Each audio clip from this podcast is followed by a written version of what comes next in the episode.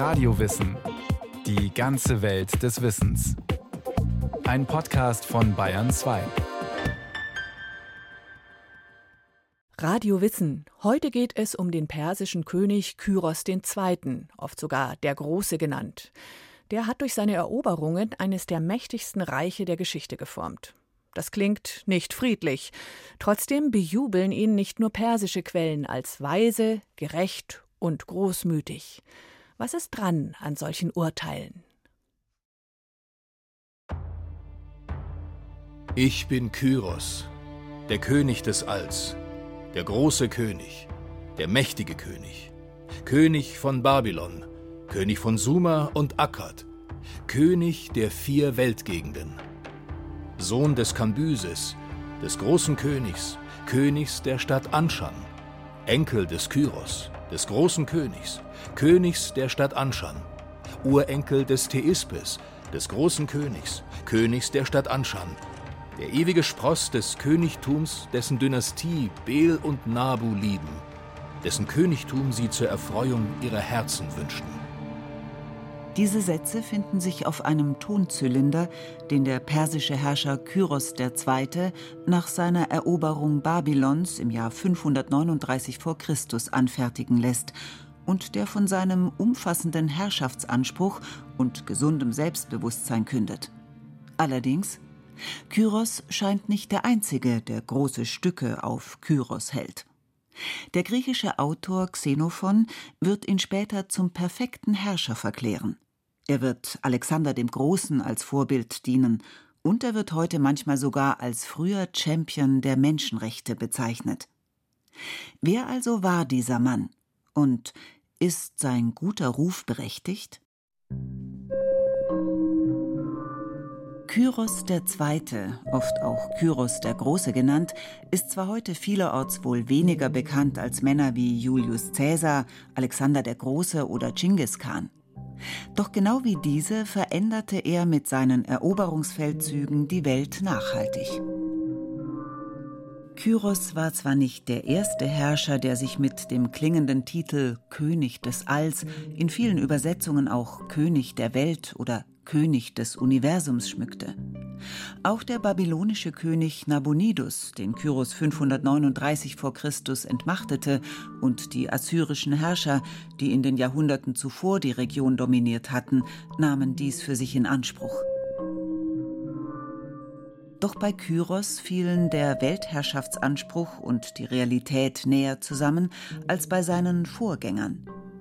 Während seiner 29 Jahre dauernden Regierungszeit schuf er das bis dahin größte Imperium der Geschichte, das persische Großreich, das über 200 Jahre Bestand haben sollte und dessen Zentrum im heutigen Iran lag.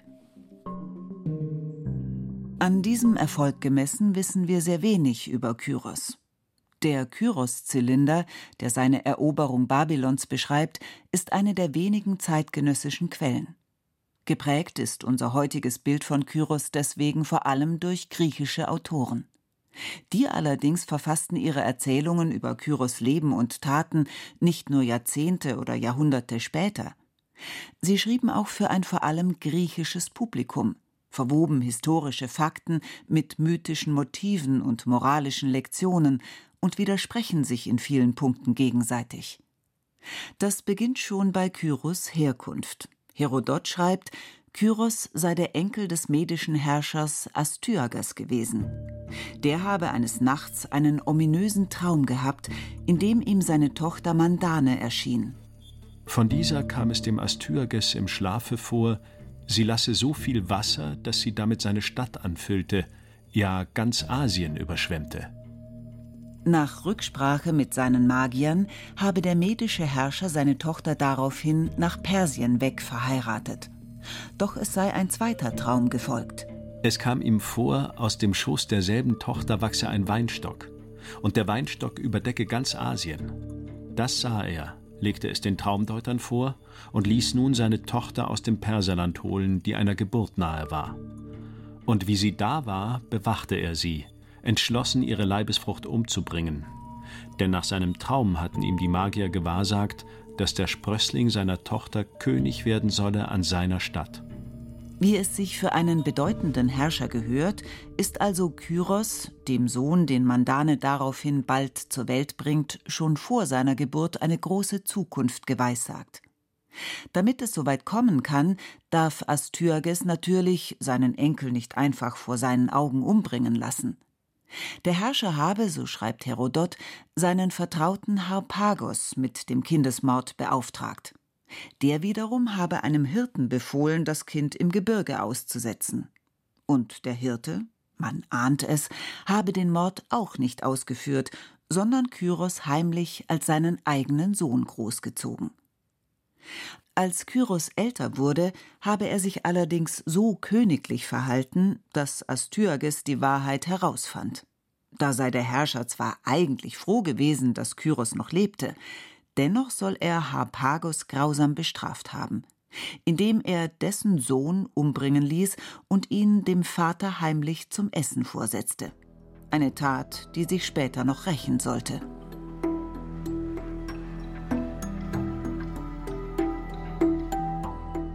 Ein weiterer Autor, Xenophon, beschreibt in seinem Werk Kyropädie, Kyros sei Sohn des persischen Königs Kambyses und von Mandane gewesen. Als Jugendlicher sei er an den Hofe seines Großvaters Astyages gekommen, der den äußerst liebenswürdigen, gerechten und schönen Jungen bald ins Herz schloss. Die Kyropädie, also Erziehung des Kyros, beschreibt am Beispiel von Kyros die Ausbildung und das Verhalten eines idealen Herrschers. Etwa wie fleißig und bescheiden sich Kyros II. am Hof des Astyages gab. Denn in den unter den jungen Leuten üblichen Wettkämpfen forderte er seine Kameraden nicht heraus, wenn er wusste, dass er besser war, sondern ließ sich nur auf die Disziplinen ein, bei denen er genau wusste, dass er schwächer war. Dabei sagte er, er wolle es besser machen als sie. Wenn er aber unterlag, dann lachte er am meisten selbst über sich. Während Kyros in Xenophons Fassung schließlich eine medische Prinzessin heiratet und den Thron friedlich übernimmt, so wird in Herodots Geschichte der Traum des Astyages wahr. Kyros schwingt sich zum Anführer der Perser auf, zieht gegen die Meder zu Felde und entreißt Astyages die Krone auch weil sein Feldherr Harpagos, dem Astyages sein eigenes Kind zum Essen vorgesetzt hatte, sich gegen den medischen Herrscher gewandt habe und mit vielen Soldaten zu Kyros übergelaufen sei.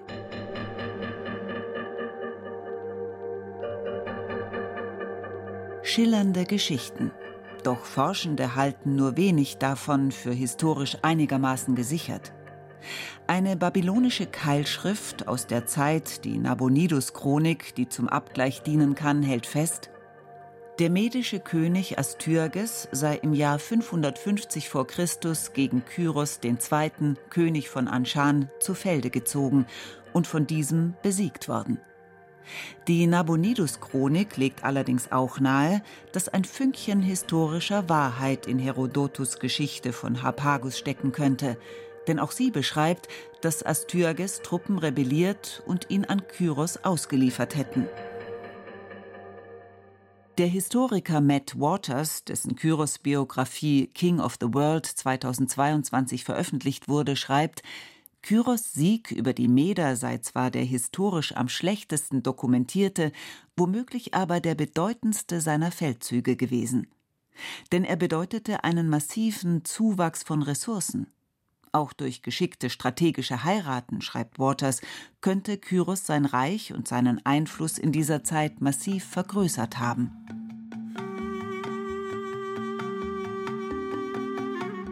Mit dem Medischen Reich hat Kyros eine der Mächte in sein eigenes Reich integriert, die erheblichen Anteil am Niedergang des assyrischen Großreichs hatte, das die Region zuvor dominiert hatte.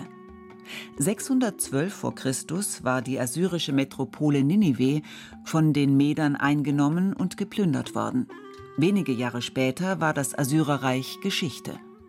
Ebenfalls an der Plünderung von Ninive beteiligt waren die Babylonier, seit langem eine wichtige Macht der Region. Doch bevor Kyros das babylonische Reich ins Visier nahm, richtete er seine Aufmerksamkeit Richtung Westen, nach Lydien. Auch zu diesem Feldzug ist wenig historisch gesichert. Eine Passage der babylonischen Nabonidus-Chronik, die sich möglicherweise darauf bezieht, ist nur noch lückenhaft erhalten. Sie berichtet aber, dass Kyros 547 v. Chr. mit seiner Armee losmarschierte, einen König unterwarf und seinen Besitz an sich nahm. Sollte dies tatsächlich der lydische König gewesen sein, dann muss Kyros in diesem Jahr reichlich Beute gemacht haben. Denn der lydische König war Krösus, dessen Reichtum auch heute noch sprichwörtlich ist. Auch hier bietet Herodot wieder eine ausführliche Variante. Krösus habe das Orakel von Delphi befragt, ob er gegen die Perser in die Schlacht ziehen sollte, und folgende Antwort erhalten. Krösus werde, wenn er gegen die Perser ins Feld ziehe, eine große Macht vernichten. Voller Freude auf den bevorstehenden Sieg habe Krösus das Orakel reich beschenkt und sei gegen Kyros ausgezogen. Doch es sollte sich herausstellen, dass die große Macht, die er damit vernichtete, sein eigenes Reich war. Nach seinem Sieg habe Kyros den reumütigen und gottesfürchtigen Krösus allerdings verschont und in seine Dienste aufgenommen. Historisch belegt ist das Schicksal des Krösus allerdings nicht. Und in einer anderen Version der Geschichte überlebt Krösus den Krieg gegen Kyros nicht. Und doch scheint klar, dass Kyros mit der Tradition der assyrischen Herrscher brach, die gerne damit prahlten, was sie ihren besiegten Gegnern alles antaten. Assurbanipal etwa, der bis 631 vor Christus Assyrien regierte, lässt festhalten, wie er bei einem seiner blutigen Feldzüge gegen das Königreich Elam Tempel und Gräber schändete.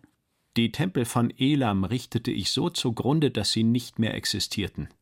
Ihre Götter und Göttinnen überantwortete ich dem Winde. Die Grabstätten ihrer früheren und späteren Könige, welche Aschur und Ishtar, meine Herren, nicht gefürchtet, und welche die Könige, meine Väter, zur Ruhe gebracht hatten, verwüstete ich, zerstörte ich und ließ sie die Sonne sehen. Ihre Gebeine schleppte ich nach Assyrien fort. Das Image, das Kyros erfolgreich zu pflegen schien, ist ein anderes. 539 vor Christus unterwarf der König der Welt auch die Babylonier. Seinen Einmarsch in Babylon stellt er auf dem Kyros-Zylinder allerdings nicht als feindliche Übernahme dar.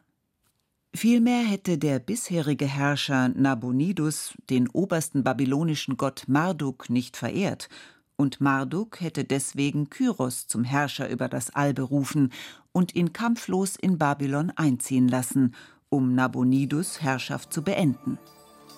Als ich friedlich in Babylon eingezogen war, unter Jubel und Freude im Palaste der Fürsten den Wohnsitz der Herrschaft aufschlug, machte mir Marduk, der große Herr, das weite Herz der Babylonier geneigt, während ich täglich auf seine Verehrung bedacht war. Meine weit ausgebreiteten Truppen zogen friedlich innerhalb Babylons umher. In ganz Suma und Akkad ließ ich keinen Feind aufkommen. Dass Kyros es auch zuvor von Nebukadnezar nach Babylon verschleppten Juden erlaubte, nach Jerusalem zurückzukehren und dort, laut der Bibel, auch den Wiederaufbau des Tempels befohlen habe, sorgt für eine äußerst positive Darstellung des Herrschers in der jüdischen Tradition. Im Buch Jesaja ist Kyros nicht weniger als ein Messias, der Gottes Willen vollziehen soll. Der ist mein Hirte und soll allen meinen Willen vollenden dass man sage, zu Jerusalem sei gebauet und zum Tempel sei gegründet. In der Inschrift des Kyros-Zylinders ist das jüdische Volk nicht explizit erwähnt. Allerdings nennt Kyros darin eine ganze Reihe anderer Gruppen, denen er die Rückkehr aus Babylon in ihre Heimat erlaubt habe, und nach Babylon verschleppte Götterstatuen, die er an ihre angestammten Orte zurückgebracht habe. Manchmal wird der Kyros-Zylinder heute als so etwas wie die erste Menschenrechtserklärung bezeichnet. Historiker Matt Waters warnt in seiner Kyros-Biografie King of the World allerdings vor solch einer Interpretation. Nicht nur hätte unsere heutige Idee von Menschenrechten in der Zeit des persischen Herrschers so nicht existiert. Auch sei das Ziel des Kyros-Zylinders ein ganz anderes gewesen den Eroberer durch eine formalisierte Sprache aus langer mesopotamischer Tradition als Herrscher zu legitimieren, wenn auch als gütigen. Das Bild von Kyros Güte und seinem friedlichen Einmarsch in Babylon bekommt zudem leichte Risse, wenn man die Beschreibung des Konflikts in der Nabonidus-Chronik liest. Denn hier wird beschrieben, wie der persische Herrscher die babylonische Armee zuvor bei der Stadt Opis besiegt hatte. Anschließend habe Kyros, je nach Übersetzung, die besiegte Armee oder die Einwohner beraubt und getötet. In manchen Übersetzungen sogar abgeschlachtet. Es mag gut sein, dass der friedliche, bejubelte Einmarsch in Babylon also eher daher rührte, dass die Einwohner der Hauptstadt des babylonischen Reiches sich ergaben, um solch einem Schicksal zu entgehen, und dass vor dem Einmarsch ein Friede ausgehandelt worden war. Kyros II. gelang es, all seine Eroberungen in ein immer mächtiger werdendes Imperium zu integrieren.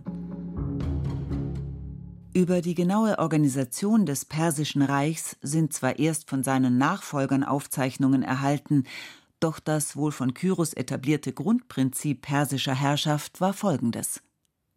Regionale Verwaltungsstrukturen und manchmal auch Herrscher behielten ihre Macht, mussten sich aber einem vom allmächtigen Großkönig bestimmten Verwalter unterordnen, dem Satrapen.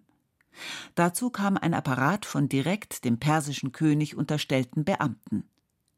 Entscheidend für das Funktionieren eines so ausgedehnten Reiches war ein effizientes Kommunikationssystem.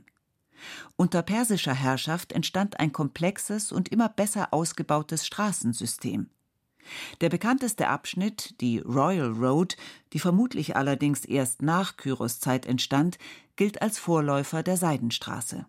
Und Ähnlich wie die mongolischen Herrscher der Seidenstraße etablierten auch die persischen Großkönige ein ausgefeiltes Kuriersystem, mit dessen Hilfe wichtige Nachrichten und Anweisungen zwischen dem König und seinen Untertanen ausgetauscht werden konnten. Herodot schreibt Diese Boten aber übertrifft nichts Natürliches an Geschwindigkeit. Das Bild von Kyros bleibt lückenhaft. Matt Waters betont in seinem Buch Der echte historische Kyros lasse sich anhand der heute bekannten Quellen unmöglich rekonstruieren. Und doch sei bemerkenswert, wie positiv das Bild eines Herrschers blieb, der innerhalb kürzester Zeit riesige Gebiete mit Gewalt an sich riss. Das ist auch deswegen auffallend, weil den Persern in der griechischen Geschichtsschreibung später klar die Rolle der Antagonisten zugewiesen ist. Bis heute sind die Schlachten bei den Thermopylen, bei Salamis und Platäa Teil des Gründungsmythos der westlichen Zivilisation. In ihnen, so die gängige Lesart, verteidigten tapfere Griechen die Demokratie gegen den übermächtigen persischen Tyrann Xerxes. Doch einige Beobachter glauben, dass diese Konstellation zur positiven Darstellung von Kyros beigetragen haben könnte. Denn wie ließe sich sonst erklären, wie die verweichlichten Perser, denen sich die Griechen zu Herodots Zeit gegenübersahen, überhaupt ein solch mächtiges Reich hatten aufbauen können, ohne eine Lichtgestalt wie Kyros?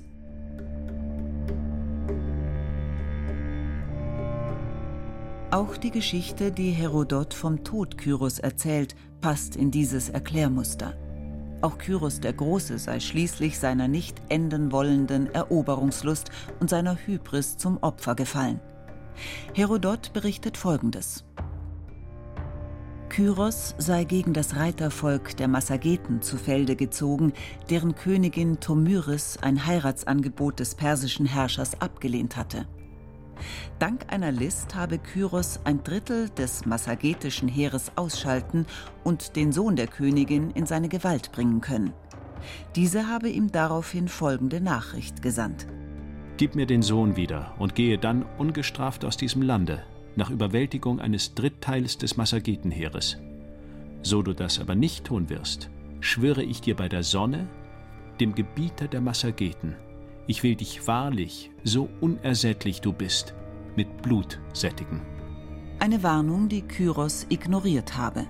Er sei, nachdem sich Tomyris Sohn in Gefangenschaft selbst umgebracht hatte, gegen die Königin in die Schlacht gezogen und umgekommen.